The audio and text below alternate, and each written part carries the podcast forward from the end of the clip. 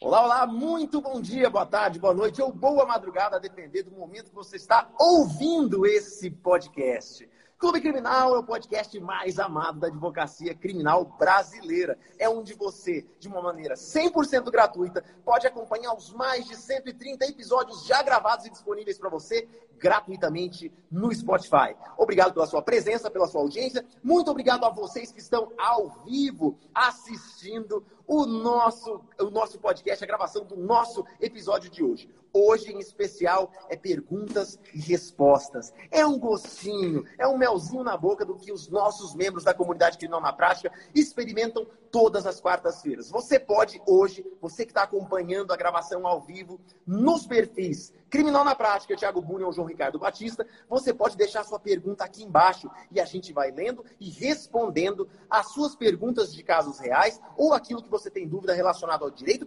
criminal, direito penal ou advocacia criminal. Feitas essas considerações iniciais, eu quero dar bom dia para o meu amigo, para o meu parceiro, para o meu sócio, para o meu professor Tiago Bunin. Esse cara não é mestre da boca para fora. O seu mestrado colado na parede fala por si. Bom dia, Tiago. Bom dia, pessoal. É sempre um prazer estar com vocês aqui no Clube Criminal, o único podcast gravado diariamente, todos os dias ao meio-dia. João Ricardo Batista, ele que já fez júri do Oiapoque ao Chuí até na Lua. Rodrigo Alvarez, defensor há mais de 100 mil anos. E eu, Tiago Buni, um mero mortal. A gente vem aqui todo dia aos meio ao meio-dia para conversar com vocês sobre vários temas interessantes. O João já falou são mais de 130 episódios disponíveis lá no Spotify. Então, para quem é novato aqui e daqui a pouco vai perguntar se essa live de hoje vai ficar salva, ela vai ficar assim como todas as outras. E elas ficam lá no Spotify e agora também no YouTube. Se você está escutando esse replay pelo Spotify ou pelo YouTube, é muito importante você vir para cá, ao vivo, todo dia, para você poder participar, inclusive num dia como esse, né? Que a gente está dando aqui um gostinho do que é uma sala secreta e poder discutir alguns casos com vocês. Você só consegue fazer isso se você estiver acompanhando a gente aqui diariamente. Toda segunda-feira, gente, olha, toda segunda-feira a gente posta o calendário da semana lá no Instagram do Rodrigo, lá no Instagram do João e no meu Instagram. E aí você pode se organizar, ver qual é o horário, o horário é sempre meio-dia, né? E poder se organizar de acordo com os temas e acompanhar a gente aqui. É um prazer estar aqui hoje, João. Live de perguntas e respostas. Vamos tratar sobre estratégias, sobre casos Posso começar, João, jogando uma pergunta que me fizeram ontem de um colega, nosso amigo advogado criminalista aqui de Campo Grande, Mato Grosso do Sul. O colega me ligou e falou o seguinte, João. Tiago, olha só. Acabei de assumir o caso, acabei de assumir um caso. Meu cliente foi citado para apresentar a resposta à acusação e eu olhei no processo e tinha sido é, é, é recusada o acordo de não persecução penal pelo cliente. Só que, pela minha análise, o acordo de não persecução penal era a melhor estratégia de defesa para aquele caso. Talvez fosse a melhor é, é, é, é solução para o caso do cliente. Fazer o acordo de não persecução penal. Só que eu entrei agora, já está na hora de apresentar a resposta à acusação. No momento adequado, de acordo com a jurisprudência do STJ e do STF, meu cliente falou que não queria o acordo, que o STJ e o STF ainda entendem que o momento né, é antes do recebimento da denúncia. Então, já foi recebida a denúncia, o cara está citado para apresentar o acordo de não para apresentar a resposta à acusação, e ele quer o acordo que lá atrás ele recusou. Falei, olha só, olha que interessante. Se fosse o mesmo advogado, e isso abre margem até para uma estratégia, viu, João? De eventualmente né, subestabelecer o caso, renunciar e etc. Se fosse o mesmo advogado, eu acharia complicado. Mas como houve troca de advogado, o primeiro argumento que me parece plausível: olha, meu cliente trocou de advogado eu que assumi a defesa agora, acho que deve ser feito o acordo de não persecução penal. Segundo argumento, pegar uma carta de próprio punho do cliente dizendo o advogado anterior não me explicou o que, que era o acordo de não persecução penal. Ou não me mostrou que era a melhor estratégia defensiva o acordo de não persecução penal. Eu não entendi o que o advogado falou sobre o acordo de não persecução penal. E isso era verdade nesse caso, viu, João? Isso foi o que o cliente falou para o colega: olha, o advogado não me explicou direito a NPP, eu não entendi o que era a NPP. Terceiro requisito, e acho que esse foi a cereja do bolo, João. Olha só, eu falei para o colega, falei, olha a procuração do advogado anterior. Vê se ele tinha poderes específicos para recusar o acordo de não persecução penal em nome do cliente. Porque a recusa estava assinada só pelo advogado. E o acordo de não persecução penal é um direito público subjetivo do cliente. Se não tem esses poderes na procuração específico, o advogado não poderia. É, não, essa foi a cereja do bolo. Diz que ele catou a procuração na hora e a procuração não só não tinha poder específico para isso, acho que nenhuma vai ter hoje em dia. Nem a do meu escritório tem esse poder, porque a gente ainda não se ligou né, nessa situação. Que agora a procuração não tem tinha, que ter esse né? poder Não específico. tinha, não né, tinha se ligado. Não tinha Cara, se ligado, né? assim, ó, só fazendo um parênteses, olha que sacada animal.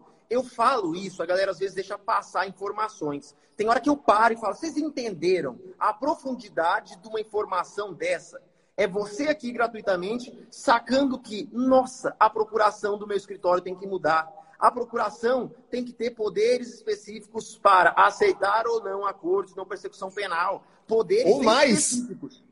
Ou mais, eu posso salvar um cliente meu que estava com outro advogado que recusou o acordo de não persecução penal e na procuração o advogado não tinha poder para isso. Eu acho que essa vai ser a cereja do bolo, João. Eu acho que esse vai ser o argumento que vai convencer o magistrado e o promotor de tentar novamente o acordo de não persecução penal. Então, olha a sacada, tá? Olha a sacada. Se o cliente chegou até você, ou até se o cliente mudou de ideia, aí é interessante trocar o advogado, né? Ainda que seja você, eu estou estabelecendo o caso para o João e etc. Né? Estamos dando aqui uma estratégia até off, né? Então, peraí, Até peraí. a Os desdobramentos, aí você Só nessa- raciocina contigo mesmo, tá? Os de- A gente não vai orientar você a fazer nada. Os desdobramentos você raciocina e aí você aplica. É isso aí. Então, olha só, só revisando, três requisitos para conseguir o acordo de não persecução penal no momento da resposta à acusação, logo após o recebimento da denúncia. Lá no meio não sei se dá, mas aqui eu acho mais plausível. Primeiro argumento, houve troca de advogado. Segundo argumento, o cliente fazendo a carta de próprio punho diz- dizendo que o advogado ou não explicou para ele o acordo de não persecução penal, ou sequer falou sobre o ANPP para ele. Terceiro, a procuração do advogado que recusou a ANPP não tinha poderes específicos para fazer essa recusa. Então, com isso, eu acho que você consegue o acordo de não persecução penal, sim, aqui no primeiro momento, a falar nos autos, na resposta à acusação. Gostou dessa, João? Cara, animal perfeito. Inclusive, eu quero aqui, ó, já que a pergunta é boa, já que o tema é legal, vamos dar uma estendida nisso. Por quê? Tem galera que tem gente aqui que está assistindo, está ouvindo o replay, que acabou de formar, tem gente que é acadêmico, tem advogado iniciante, tem advogado que está migrando de outras áreas para o penal. Então, é importante, antes de mais nada, a gente ter uma leitura prática do que é o NPP. A gente vê acordo de não persecução penal, vê os requisitos e simplesmente a gente não consegue fazer aquilo que está na letra fria da lei materializar no caso em concreto. Sobretudo porque nós temos uma discussão atual sobre a aplicabilidade retroativa desse acordo de não persecução penal. A gente tem discussão sobre a possibilidade de, receber, de, de celebração desse acordo depois do momento ideal previsto pela lei. Então, no final das contas, nós temos requisitos do artigo 28. Dá uma lida lá no, no- no artigo para você ver qual a possibilidade de aplicação desse acordo não persecução penal e saiba de uma maneira prática. No final das contas, parece o ANPP ser uma espécie, tá? uma analogia, analogicamente parecido com uma transação penal. E quantas e quantas vezes eu critiquei ferrenhamente advogados que, ao invés de olhar para a transação penal como uma hipótese estratégica dentro do processo, eles olham como a única hipótese. E aí a gente vê advogados no juizado sendo meros assinadores de ata. Quando o advogado precisava era combater, buscar o processo. Então, cuidado. Primeira coisa, não banalizem o acordo de não penal, sob pena da gente fazer a advocacia criminal virar uma mera justiça negocial onde a gente vai virar é, é, negociantes do direito, que é um direito penal, que é a última rácio, sabe? Que é medida extrema. Um negócio que não é para a gente negociar. Então, olha de forma estratégica. Peraí, se fosse uma transação penal, valeria a pena para o meu cliente? Tem alguma medida despenalizadora menos gravosa que o acordo de não persecução penal? Quais os impactos do acordo de não persecução penal para a vida do meu cliente? E quando eu digo vida, não é só a vida dele meter ele na cadeia, não. Muitas das vezes, o pior dos empecilhos é o financeiro, restituição do dano, meu amigo. Às vezes o crime lá vai dar, um, vai dar uma suspensão da pena lá no final do processo e você mete o seu cliente numa, num acordo de não persecução penal que muitas vezes vai impor para ele a restituição de valores absurdos. Às vezes que ele nem, nem, nem desviou, não, não é de responsabilidade dele, entende por quê? No acordo de não persecução penal, a gente não discute culpa em concreto no processo. Então, o acordo não persecução penal não pode ser banalizado. E eu estou vendo sendo banalizado, correto, Thiago? Certamente. Deu uma travadinha no Thiago aqui. Vamos lá. Próxima pergunta. O escritório de advocacia é empresa? Essa pergunta é legal demais. Vamos esperar o Thiago voltar aqui. Thiago teve um pequeno probleminha, mas é isso. Escritório de advocacia é empresa? Começa aqui. A faculdade não nos ensina. Ah, o Thiago voltou aqui. Vamos colocar ele. Só um minutinho. Só um minutinho, colocando o Thiago Bonin de volta. Vamos lá. Desculpa, desculpa, Thiago... desculpa. Tô de volta. Vamos lá, Thiago tá de volta. Manda ver, Thiago. O escritório de advocacia é empresa? Bom, a gente teve uma live ontem, algum dia essa semana, com o grande euro, né? E a gente falava justamente sobre isso. Esse foi o tema da live. Então, a primeira coisa que eu quero te dizer é: corre depois dessa nossa live de hoje lá para o Spotify e escuta, assiste essa nossa live, né? Esse nosso clube criminal de terça ou quarta-feira, não me recordo aqui agora, com o Grande Euro. Beleza? Tá? Se o seu escritório de advocacia é uma empresa ou não. Olha, eu não acho que a advocacia é uma atividade empresarial. Eu não acho que a advocacia pode ter caráter mercantil mas que o seu escritório, estruturalmente, que você tem que pensar ele intramuros, tá? Intramuros, dentro do seu escritório, para que ele tenha um bom funcionamento como uma empresa, sim. Nesse sentido, eu acho que sim, tá? Então, deixando bem claro, para mim a advocacia não é e não pode ser confundida com qualquer atividade mercantil, beleza? Mas o seu escritório, para que ele funcione legal, para que você pegue informações de grandes e etc. e coloque isso para aplicar no seu escritório. Como exemplo, vou falar só de uma coisa que a gente falou lá na live com o Euro, né? Só de uma coisa, do, entre aspas, código de conduta, né? Ou manual de procedimentos que eu estou escrevendo para o meu escritório. Isso é coisa de empresa. Isso é coisa de empresa grande que tem ISO, por exemplo, tá? E eu estou fazendo isso para, de certa forma, conseguir aumentar a minha equipe e fazer com que toda a minha equipe trabalhe de uma mesma forma, né? Quando entra um estagiário novo, um advogado novo no escritório, é óbvio que eu vou dar o suporte para ele, mas eu não vou precisar mais ficar tanto em cima dele com questões básicas, porque ele vai ter um código de conduta e um manual de procedimento para seguir. E não tem risco da minha equipe trabalhar um de forma diferente do outro, porque todo mundo segue o mesmo manual de procedimento. Isso é uma coisa de empresa né, que eu trago para dentro do meu escritório. E não torna de forma alguma a minha advocacia mercantil. Isso é muito mais, né, isso representa, na verdade, um verdadeiro cuidado que eu tenho tá, com o meu escritório e com a minha advocacia, para que ela seja algo sempre prestado com a mesma qualidade, da mesma forma. Perfeito. E para além disso, o Thiago está falando de um modelo empresarial de um escritório, tá? Mas a regra geral de um advogado que começa a advogar na advocacia autônoma não é criar um escritório de de um modelo empresarial. O que, que, eu costumo dizer? O advogado ele tem que ter uma leitura empreendedorística da sua própria carreira. Então, ele tem que ser um empreendedor de si mesmo. Quantos advogados acham que advogar é só estudar, esperar o cliente cair do céu e fazer um trabalho técnico dentro do processo? Quando, na verdade, quem atua na advocacia criminal de forma pesada sabe você precisa de marketing pessoal, você tem que saber se publicitar, você precisa de desenvolvimento pessoal técnico, fazer boas, bons cursos, bons treinamentos para ser um profissional de excelência. Você precisa, de alguma maneira, ter bons contatos, boas parcerias, bons relacionamentos. No final das contas, se você ficar encastelado dentro de si mesmo, dentro de uma redoma do seu escritório, esperando o cliente cair do céu, ele não vai aparecer e você está fadado ao fracasso, a ser mais um dentro desses 1 milhão e 200 mil advogados que estão dentro da mediocridade jurídica. E aí não entendam isso como um termo pejorativo, é ser mediano o advogado, mesmo que unipessoal, esse advogado que empreende a si mesmo, que tem um, um, destaque na sociedade, ele faz algo de diferente. E a gente percebe que cada vez mais tem advogados que têm características especiais muito relevantes e que às vezes ficam escondidos. Então, aí, ó, foca no marketing, foca no desenvolvimento pessoal, nas relações, parceria com advogados de outras áreas, parcerias com advogados criminalistas também. Seja, antes de ser um interessado, seja interessante proporcione alguma coisa interessante para aqueles que vão estar se relacionando com você. Eu sempre digo isso, é uma frase do André Colares: seja interessante antes de ser interessado. O interessado, ele, ele afasta as pessoas. Agora, quando você mostra que você tem uma boa, alguma coisa boa para oferecer para aquele indivíduo que você quer contato, automaticamente ele vai se aproximar de você. Vamos lá, pergunta interessante aqui. Pergunta interessante, a próxima pergunta da Simone Amorim. Ela fala: quando o delegado pratica crime de abuso de autoridade, o que fazer na hora para que ele responda pelo crime? Olha que interessante a pergunta, porque isso me remete a duas coisas. Primeiro, qual que é a atuação, o papel princípio do advogado? É acusar delegados ou é defender clientes? A gente já tem um, um problema de atuação aqui. E, e, aí eu vou falar sobre um e o Thiago fala sobre outro. Tá? Eu só quero fazer um. Só quero, só, só, quero acrescentar. Posso falar sobre esse primeiro? Eu quero só acrescentar sobre esse primeiro, João, um negócio que é muito importante. Nem quero. Deixa você falar dos dois, mas quero acrescentar algo sobre esse primeiro. Eu sempre digo isso, sempre digo isso para os colegas e principalmente para o jovem advogado. A minha prerrogativa só existe por conta do meu cliente.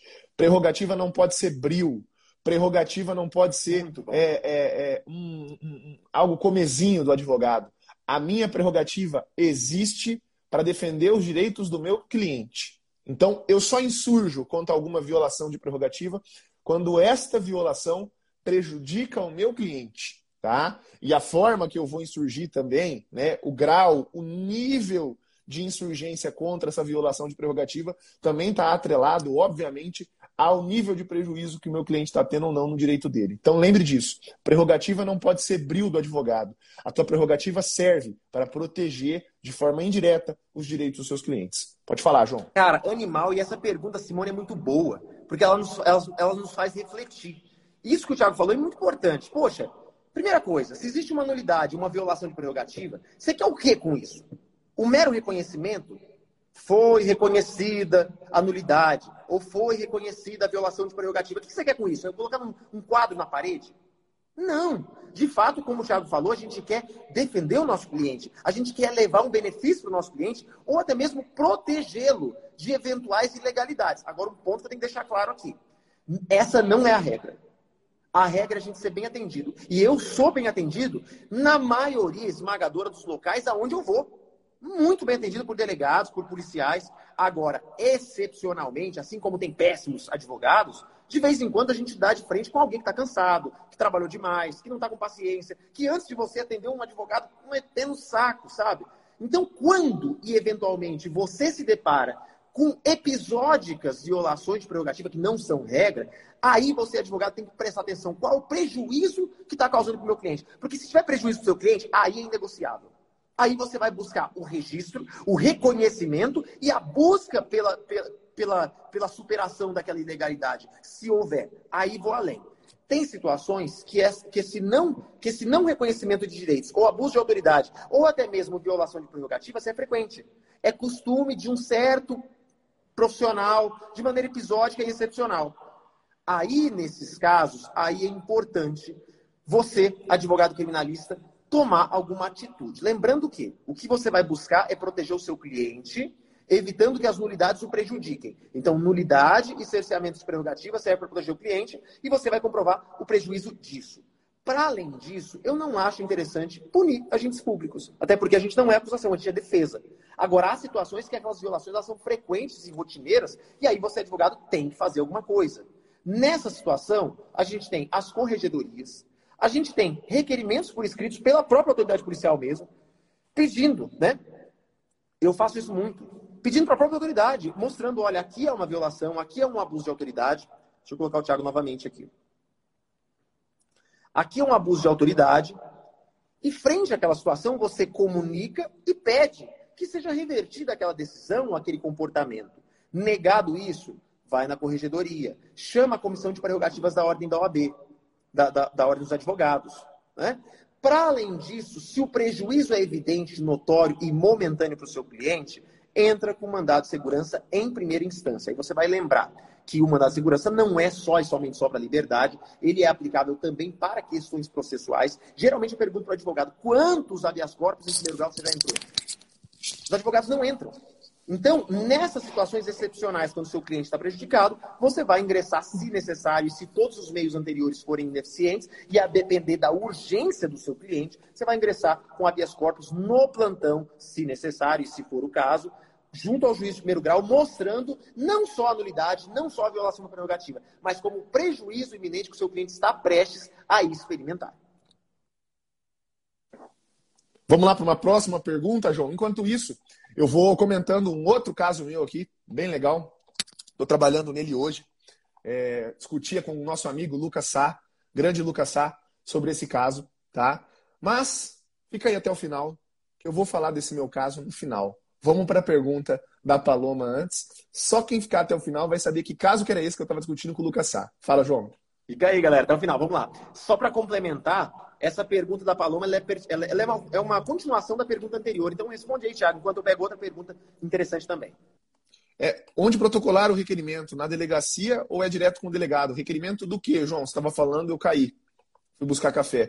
O requerimento de mostrando é que, que houve um abuso de autoridade. da gente ingressar na corregedoria, com habeas corpus superior grau, às vezes um requerimento para a própria autoridade policial, que no seu entender não está observando algum direito, seja seu, do advogado ou do seu cliente, às vezes um próprio requerimento, para que ele não faça isso, mostrando a situação de fato, que ele está incorrendo no tipo penal da Lei 13.869. Ou seja, às vezes só de informar, o, o, negócio muda. Não precisa de bater a mão na mesa, não precisa de brigar com o delegado. Exatamente. E, aí, assim, e um ponto que eu quero deixar claro e repisar aqui novamente. Eu, João Ricardo Batista, sou muito bem atendido em todos os ambientes policiais que eu vou. Agora, excepcionalmente, já aconteceu, episodicamente na minha vida, em algum momento teve alguma violação de prerrogativa. E ali não teve gritaria, não teve é, é, maluquice, sabe? Alteração, altercação ali na, em sede policial. Então, na maioria das vezes, você, advogado, vai resolver de uma maneira serena. E quando não é serena, no máximo é firme. Tá? Firmeza não quer dizer truculência, arbitrariedade né? É, é e nem subserviência, ser passivo a irregularidades.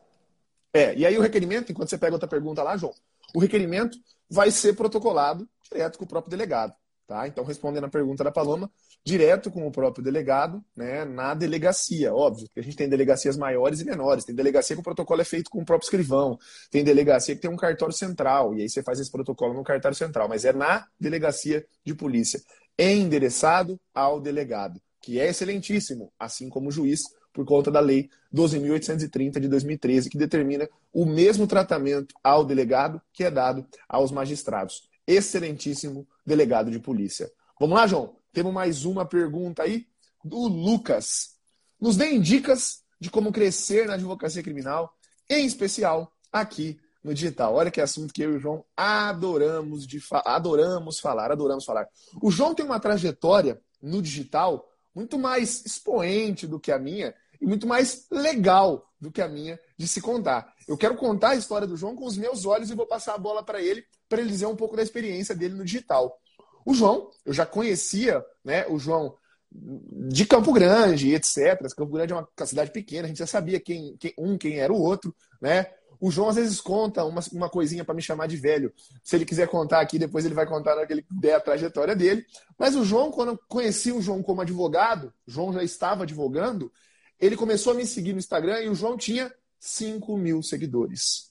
João Ricardo Batista, acho que 3 ou 5 mil. Não era nem 5 quando começou a me seguir, eu acho. Era 3. 3 mil e poucos seguidores. Era mais do que eu tinha, porque eu tinha mil e pouco. João tinha 3 mil seguidores, né? 3 mil seguidores. E aí ele virou a chave um belo dia na casa, na, na, na cabeça dele. E essa chave foi virada fora do digital e ele usou o digital, né? Para é, é, uma forma de vanguarda, né, naquela época, ainda acho que já ainda era uma vanguarda, usou do digital para crescer na advocacia criminal. Mas o que virou a chave na cabeça dele foi num almoço de família. Eu lembro dessa história, hein? Conta aí, João, essa história. Cara, já contei várias vezes, mas nunca é demais repetir. Eu estava no almoço, um tiozão meio antigo caiu numa blitz, estava contando para mim que ele chamou um advogado antigo.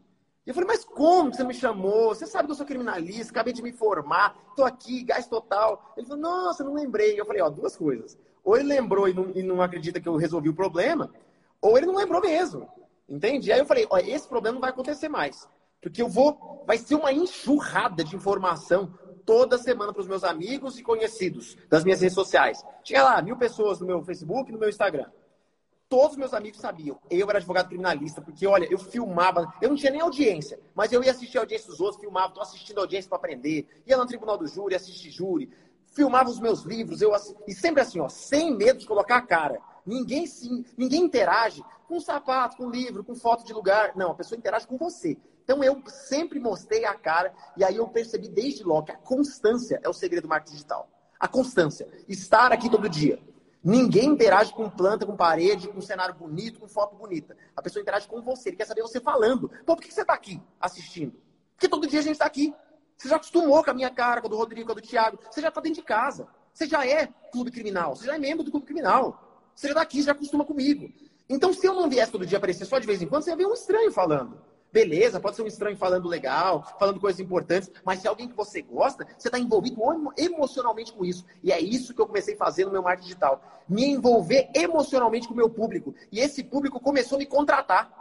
Quando eles me contrataram, eles viram que toda aquela emoção, toda aquela defesa visceral que o João Ricardo fazia na rede social, era só a pontinha do iceberg dentro do processo. Era eu metendo os dois pés nas, costas da acusação. Era eu brigando pelos direitos do meu cliente. E aquilo foi tomando proporções incalculáveis. Em quatro anos estou eu aqui fazendo júri no Brasil inteiro, amando a advocacia criminal. Não tenho tempo nem para respirar de tanto cliente que eu tenho. E você bate ali no escavador, João Ricardo Batista, você vai ver uma penca de processo no meu nome, tudo fruto do envolvimento que surge a partir de rede social, que surge a partir de indicação. Ou seja, você, advogado, não pode ter medo de mostrar a cara, não pode ter medo de correr atrás do seu cliente, não pode ter medo de ser quem você é.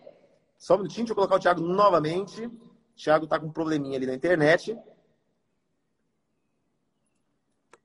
E no final das contas, voltando ao nosso assunto, tantos e tantos advogados publicam algo que não são. Vem aqui na rede social, se publica o mais expert da parte técnica, que não é. Ou se publica o cara mais legal e é um cara chato. Enfim, seja quem você é, tem cliente para todo mundo, tem cliente para todo perfil. O meu cliente vem aqui e ele sabe que eu sou exatamente o que eu publico. Então, seja constante, seja real, estude muito, não seja um advogado de palco e faça uma transformação da vida do seu cliente.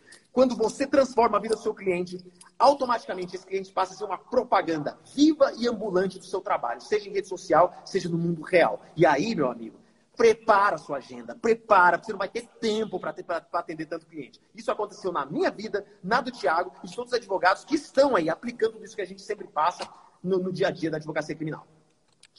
Primeiro eu quero mandar uma, um abraço a, ao a Catiano, a é, Bia Costa e ao Thiago que estão me zoando aí, falando que eu tô. Um falou que eu tô igual o Vasco, só caio, só caindo, e o outro tá falando que eu tô igual o Neymar, cai, cai. É isso aí, tô, tô igual os dois. Mas não fala do Vasco, não, porque eu sou Vascaíno. Bom, o João falou nessa questão do marketing digital, isso para mim também foi muito importante. Eu comecei com o marketing digital depois que eu já tinha, acho que cinco ou seis anos de advocacia, já estava, de certa forma, né, estabilizado no mercado profissional, mas ainda assim, o marketing digital foi muito importante para mim. E eu e o João, a gente acompanha todo dia, todo dia, advogados que já têm uma carreira consolidada chegarem aqui, entrarem no digital também. Porque não tem como, gente. Sabe por que não tem como? Porque eu vou te contar o que acontece hoje em dia comigo. Quando alguém indica Tiago Buni para alguma pessoa, e essa pessoa que nunca respondeu a um processo criminal, que não é da área jurídica, que nunca viu a cara do Thiago Buni, sabe onde que ela vem procurar? Não é no LinkedIn, não, meu amigo. Não é no LinkedIn que essa pessoa vai procurar quem que é o Thiago Buni. Ela vai procurar, não é na lista telefônica que ela vai procurar quem é o Thiago Buni. Ela vai procurar quem é Thiago Buni no Instagram, nas redes sociais. E aqui ela vai ver um sujeito que se apresenta com vídeos falando sobre técnica, falando sobre estratégias de defesa, trazendo atualização jurisprudencial para todo mundo. É isso que essa pessoa vem quando ela senta no meu escritório. Muito cliente fala para mim quando senta na primeira reunião, doutor, fulano indicou você e eu vi seu Instagram, eu te acompanhei e eu vi que o senhor é bom mesmo e eu vi que o senhor é diligente. Então, a tua rede social é o teu novo cartão de visita. Poucos clientes vão visitar o site do seu escritório e praticamente todos os seus clientes vão visitar o teu Instagram. Eu tenho vários clientes que me seguem aqui no Instagram. Eu tenho várias pessoas que já me contrataram e antes de me contratar procuraram o meu Instagram. Então pense nisso. Pense nisso. Ele tem que ver a sua cara. Não adianta ser um cardzinho que você está repostando uma jurisprudência da STJ. Viu a jurisprudência da STJ? Leia, entenda, faça um vídeo explicando, dando a sua posição sobre essa jurisprudência. É isso que o teu cliente está vendo. É isso que o seu cliente quer ver. Mostre o dia a dia da sua advocacia criminal. Beleza? Ok? Fala aí, João. Então, o que eu queria dizer para o pessoal é o seguinte: outra coisa. Rede social, marketing digital, não é local de prospecção. Olha só que interessante. Eu, João Ricardo, acabei de falar que eu tenho muitos clientes que vieram daqui, eu estou falando que não é local de prospecção. Isso aqui é só um ponto de despertar o interesse. Só isso e mais nada. Seu cliente ele vai ter uma dúvida, ele vai chegar, se ele é pelo marketing digital, ele vai chegar com dúvida. O quê? João Ricardo, quatro anos de advocacia, esse cara deve ser só videozinho bom na internet. Mas vamos lá conversar com ele para ver o que quer? O que, Thiago Bruni? Olha a idade desse menino, 30 anos. Tá, tô vendo aqui, tem os processos na STF, CJ, tem livro. Menino, guri, guri. Quem disse que esse cara vai dar, vai dar conta de, de resolver a minha grande operação? Ele chega com dúvida no seu escritório. Até porque a sociedade olha de uma maneira muito canhestra, maniqueísta, toda torta, com relação ao marketing digital. Advogado, na rede social, fazendo vídeo, live todo dia. É isso que ele pensa sobre você. Ele não tem obrigação de entender que esse é o novo palco de publicidade do advogado. Aqui, como o advogado bom mostra que é bom mesmo. Só que quando ele senta no seu escritório, com dúvidas sobre quem você é, duvidando da sua capacidade, ali é o momento de encantar. Então, rede social não é, não é local de prospecção. Rede social ela só desperta o interesse, a curiosidade e até mesmo a dúvida sobre quem você é do seu cliente. Quando ele senta no seu escritório, meu amigo, aí é onde a coisa acontece. Não é aqui na rede social, é lá no seu escritório. É o atendimento que você dá para ele. Desde o momento que ele, que ele entra em contato com você pelo WhatsApp, quem que atende ele, qual que é a experiência que ele tem ao sentar na sala de recepção do seu escritório, como que a sua secretária atendeu ele, se não tem secretária, qual foi o seu atendimento, quanto tempo você demorou para responder, como você respondeu, se você estudou o processo dele antes de falar sobre valores, preços, se você trouxe alguma possível alternativa que traga soluções para o caso dele, mostrando habilidade técnica, habilidade processual, negocial com os entes do, do, do, do judiciário. Mostrar, às vezes, que você tem trato e relacionamento com delegados e promotores, com juízes, é algo que abre caminhos, abre portas e fecha contratos. Então, a gente pode fazer, ó, isso aqui dá, dá, dá para a gente fazer um curso sobre isso, sobre como atender, não só prospectar, fidelizar. Uma coisa é o cliente sentar no seu escritório, outra coisa é ele assinar um contrato e pagar. Tem gente que faz contrato de, de, de cliente que não paga. Então, assim, ó, no final das contas, a gente volta lá naquela primeira pergunta. É o, empre... é o empreender na advocacia. Seja a sua advocacia no modelo pseudo-empresarial, ou seja, uni-empresarial, onde você empreende na sua própria carreira. Você sozinho empreendendo a si mesmo. João, enquanto você pega a pergunta do Bruno, doutor Bruno, falou que deixou uma pergunta aí pra gente do Criminal e Prática. Quando você procura a pergunta dele, só quero falar uma coisinha, porque o João falou algo muito importante que me toca, que nos toca, e acho legal sempre ressaltar isso, botar o dedinho na ferida. Tem muita gente que olha e fala, poxa, o Thiago tá sempre postando uma jurisprudência atualizada no Instagram dele, faz live todo dia ao meio-dia, o João Ricardo faz live todo dia ao meio-dia, está sempre postando o dia a dia dele na advocacia criminal. Que hora que esses caras trabalham? Meu amigo, olha aqui, ó, tô no meio da live, ó, no meio da live, vocês veem que minha cabeça sempre começa a mudar. Tô corrigindo HC. No meio da live. Dá para todo mundo fazer se quiser e se tiver coragem. Isso que a gente faz. Dorme uma hora menos de sono e essa uma hora de almoço, igual a gente usa do nosso. Exato. Tiago deu fazer... uma travadinha aqui, mas eu sempre digo isso. Em vez de assistir um seriadinho, vai, vai estudar. Aí o cara fala, não tenho tempo para marketing digital. Um stories é 15 segundos. Eu duvido que Do você não dia. tenha 15 segundos. Exato. Deixa eu comentar sobre esse caso que eu estou trabalhando aqui, que eu falei que eu ia deixar para falar hoje no finalzinho, né? Acho que já vou comentar agora. Estava discutindo hoje com o Lucas Sá um processo que eu assumi. E quando eu assumi esse processo, processo de execução, olha o ambiente, João. O advogado tinha feito um pedido de reconsideração em cima de uma decisão que determinou a regressão por salto. Então vamos lá. O juiz de execução penal determinou a regressão por salto, tá? Depois da regressão por salto, no dia seguinte, João, mas no dia seguinte, antes de ser intimado, o advogado entrou com um pedido de reconsideração. Olha a boa fé do advogado, tá? No primeiro dia, não foi que ele pediu de reconsideração depois de ter passado o prazo do recurso para tentar uma nova decisão, não. Foi no primeiro dia. Ele fez um pedido de reconsideração porque era uma decisão muito grave, regressão por salto. O juiz levou 11 dias para decidir sobre esse pedido de reconsideração. E contra a decisão do juiz de execução penal, cabe agravo em execução. Né? O prazo para você interpor o agravo em execução, a gente sabe, né? É o prazo de cinco dias. Para você interpor o agravo em execução, você tem o prazo de cinco dias. Beleza? E aí, Qual foi o problema? Né? Ele tinha esse prazo de cinco dias, só que o magistrado contou o prazo de cinco dias na primeira decisão, argumentando que o pedido de reconsideração não interrompe, não suspende o prazo. Então, a primeira alerta que eu quero te fazer é cuidado com o pedido de reconsideração. Tem que conhecer o juiz. Como assim conhecer o juiz? Tem que saber se ele é um magistrado que conhece pedido de reconsideração e depois vai receber o teu recurso contra a nova decisão, tá? Nesse caso, o advogado me revelou, o advogado estava antes de mim, falou, doutor, sempre foi assim com esse juiz. A gente fazia pedido de reconsideração, ele dava provimento ou não a pedido de reconsideração, a gente recorria da segunda decisão e ele sempre aceitou. Essa foi a primeira vez que quando eu fiz o recurso depois, contra a decisão do pedido de reconsideração, ele não aceitou, sob esse argumento, de que o pedido de reconsideração não suspende, não interrompe. Tá? A gente está recorrendo, João, recorrendo, impugnando um HC. E qual que é o meu argumento? Para fugir desse argumento de que o pedido de reconsideração não interrompe e não suspende, porque tem muita decisão nesse sentido, eu estou alegando que ali aplicava-se a fungibilidade recursal do artigo 579 do CPP. A fungibilidade é requisito de qualquer meio de impugnação. E entre os meios de impugnação estão recurso, as ações autônomas de impugnação e também os sucedâneos de recursos, os substitutivos. Entre os substitutivos de recurso está né, o pedido de reconsideração.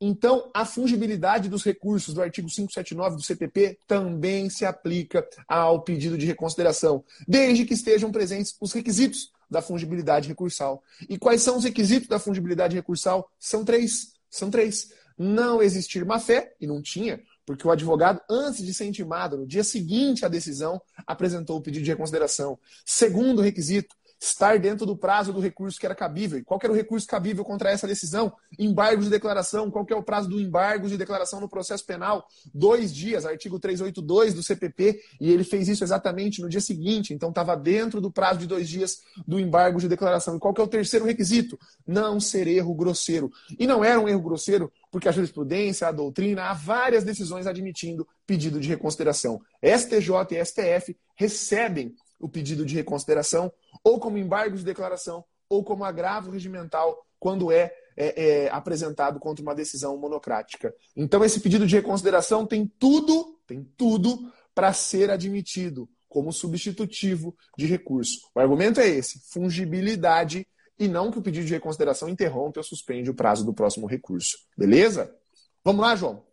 Perfeito, animal. Anote essa aí no caderninho de estratégias do Thiago Bruni, tá? Grande abraço para o nosso amigo Civil e Prática que entrou aí. Grande defensor Homero, nosso amigo Civil e Prática, tá por aí.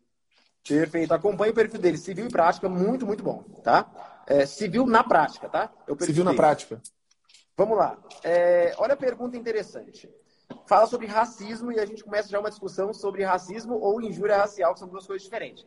A pergunta é: a acusação de racismo fundada em, men em memes de WhatsApp. Qual a melhor tese de defesa? Para mim, a melhor tese de defesa é que não é crime de racismo, né? Mas vamos lá. É, a pergunta novamente é: acusação de racismo fundada em meme no WhatsApp. Qual a melhor tese de defesa?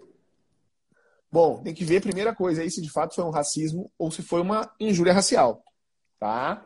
Porque a pena dos dois é bastante diferente. Então a primeira observação seria se foi uma ofensa dirigida a pessoas determinadas, a um grupo de pessoas determinadas com aquele meme, e isso seria uma injustiça. Não, contra um grupo de pessoas determinadas. Tá? Tiago, deu uma travadinha. Eu posso... Depois de travar, eu caio, hein, João? Acho que depois de travar vai cair. Vou continuar falando, mas vamos lá. Injúria racial contra um grupo de pessoas determinadas. E o racismo, quando eu me refiro a pessoas indeterminadas, tá? quanto ao grupo inteiro de raça. O, o, TH Pinto respondeu, foi racismo, tá? Aí eu acho que você tem que levar para o lado, ainda que o meu senso ético e moral como cidadão não concorde com essa afirmação, tá? Mas aí eu acho que você tem que levar para o lado de é, argumentar que foi animus jocandi, né? E a nossa doutrina diz que animus jocandi, né? aquela vontade de brincar, aquele ânimo de simplesmente brincar, fazer uma chacota, não teria o dolo né, necessário para a configuração de um crime relacionado à ofensa, seja ele o racismo, seja ele a injúria racial. Isso quem está falando é o advogado, ainda que meu lado ético e moral como pessoa, tá? Não concorde com isso, porque, na minha opinião, nem de brincadeira, nem de meme, essa conduta deve ser feita. Beleza? João, vamos para a pergunta do Bruno? Vai lá, vai lá. Vai lá. E lembrando o seguinte, pessoal: quantas e quantas vezes a justiça brasileira quer resolver problemas sociais dentro da justiça criminal? Então, há situações que elas são reprováveis, são passíveis de indenização de caráter civil, tá? Mas não são crimes. Então, verifica certinho as elementares, as elementares do tipo, as elementares que constituem o tipo, verifica se tem finalidade especial de agir, verifica se o seu cliente ele perpassou por todos os momentos do crime, se aquilo de fato é um crime, para daí então você admitir tipicidade, porque a situação, quando a gente fala sobre isso, poxa, racismo é um negócio muito sério, para a gente falar que um mero meme configurou a, aquelas situações típicas de racismo. Então, às vezes, você consegue a, a, a, a absolvição por atipicidade do fato, leva para a esfera civil, as vítimas vão lá, buscam reparação, mas nem sempre essas questões são criminais, elas são só questões sociais. Vamos para a próxima pergunta. Criminal e prático. Aqui, o próprio Bruno Cassolato, que é juiz, falando essa saída, essa é a saída mesmo, tipicidade material. Perfeito. Tá? Vamos lá. Meus grandes amigos, estou aqui na correria ouvindo vocês. Poder requisitório do delegado de, de... Eh, a Defensoria Pública Estadual e Advocacia. Sim ou não? Me... Meio-dia. É isso aí. Poder requisitório da Defensoria Pública Estadual e Advocacia. O doutor, o doutor Bruno Cassiolato botou fogo no parquinho aqui. Vamos tentar responder essa pergunta dele. A gente bem sabe que o Ministério Público tem o poder de requisitar. Né? Em algumas situações, ele pode requisitar a autoridade policial a realização de algumas diligências. Nós, advogados, ao meu ver, infelizmente, não temos o poder de requisitar nada. A gente tem o poder de requerer. A gente pede e o pedido ele pode ser indeferido. Sob, uh, uh, só sob, sob argumento de que a autoridade policial vai gerenciar a investigação como lhe convir. Eu, particularmente, acho que, considerando que a própria Constituição Federal não nos coloca num patamar de inferioridade, fala que não há hierarquia, fala também em, em, uma, em uma, um dever ser de paridade de armas, no mínimo deveria ter. Ou todo mundo tem, ou ninguém tem no meu entendimento, seria assim. Tiago Buni. João, tem a mesma posição, né? A gente tem vários dispositivos ali no CPP, a gente tem o artigo 14, né, é, que fala sobre é, a possibilidade de requisitar diligências para o delegado de polícia. E hoje, né, de certa forma, esse artigo 14 ganha maior abrangência com o sétimo inciso 21 da Lei 8.906 de 94, que é o Estatuto do OAB, mas sempre falo, é uma lei federal, né? Então, o artigo 14 bastante importante. A gente tem outras possibilidades ao longo do CPP, né? O réu, quando nega os fatos que lhe são imputados, artigo 189, salvo melhor juízo, pode fazer menção a provas que ele pretende produzir. A defesa, na resposta à acusação, pode lá no artigo 396A falar quais são as provas, mas muitas das vezes a gente vê a aplicação daquele entendimento de que é uma análise discricionária ou do delegado ou do magistrado. E aí a gente tem que lançar a mão de todos esses argumentos que o João falou. Né? Para mim, talvez o principal dele é a paridade de armas. E a paridade de armas precisa estar agarrada nisso que o João disse, né? Que o advogado não tem hierarquia com o promotor de justiça. Se o pedido do promotor tem caráter de requisição e é sempre cumprido, o do advogado tem que ser cumprido também, tá? Porque não há hierarquia entre as partes. Né? A relação processual, a gente sempre que desenha ela, é um triângulo.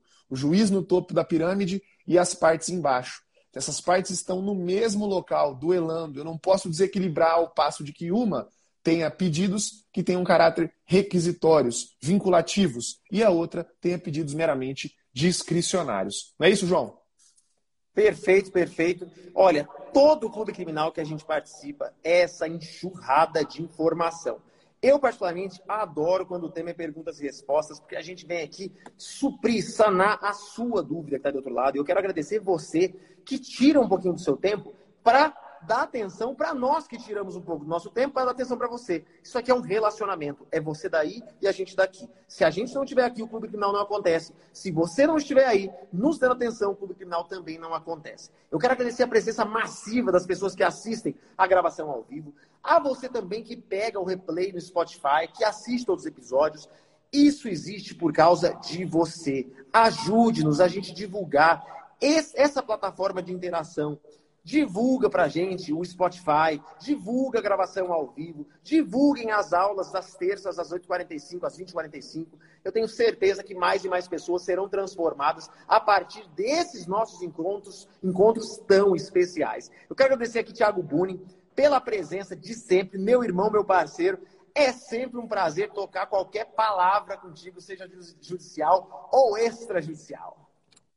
João, o prazer é todo meu, é sempre uma aula, a gente sempre aprende um com o outro e aprende com todos vocês que estão nos acompanhando, né? A gente tem todos esses episódios com vocês, mas te digo, né, com vários convidados especiais, mas te digo que é muito especial também quando a gente vem aqui para ficar conversando com vocês, debatendo, fazendo essas perguntas e respostas. Isso, na verdade, é um gostinho daquilo que a gente tem de forma muito mais ampla dentro da comunidade criminal na prática. Então eu quero me despedir de vocês e dar a palavra para o João para ele fechar falando rapidamente sobre a comunidade. Galera, muito obrigado, tá? Segunda-feira, feriado, proclamação da República. Terça-feira a gente está de volta com o nosso clube criminal. Valeu, João. Obrigado, meu amigo.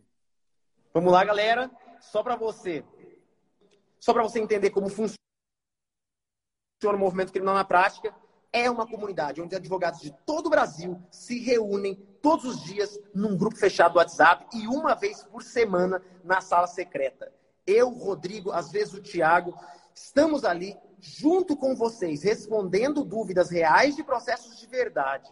O único local onde você tem isso. Para além disso, mais de 130 horas de aula gravada dos mais variados temas. Quer conhecer os temas? Quer conhecer os preços? Olha, o, mensal nosso, que é o mais caro, custa 127 reais por mês. Uma micharia. Então, acesse www.criminalnaprática.com.br. Sai dessa live e vai lá. criminalnaprática.com.br. Eu quero te desafiar.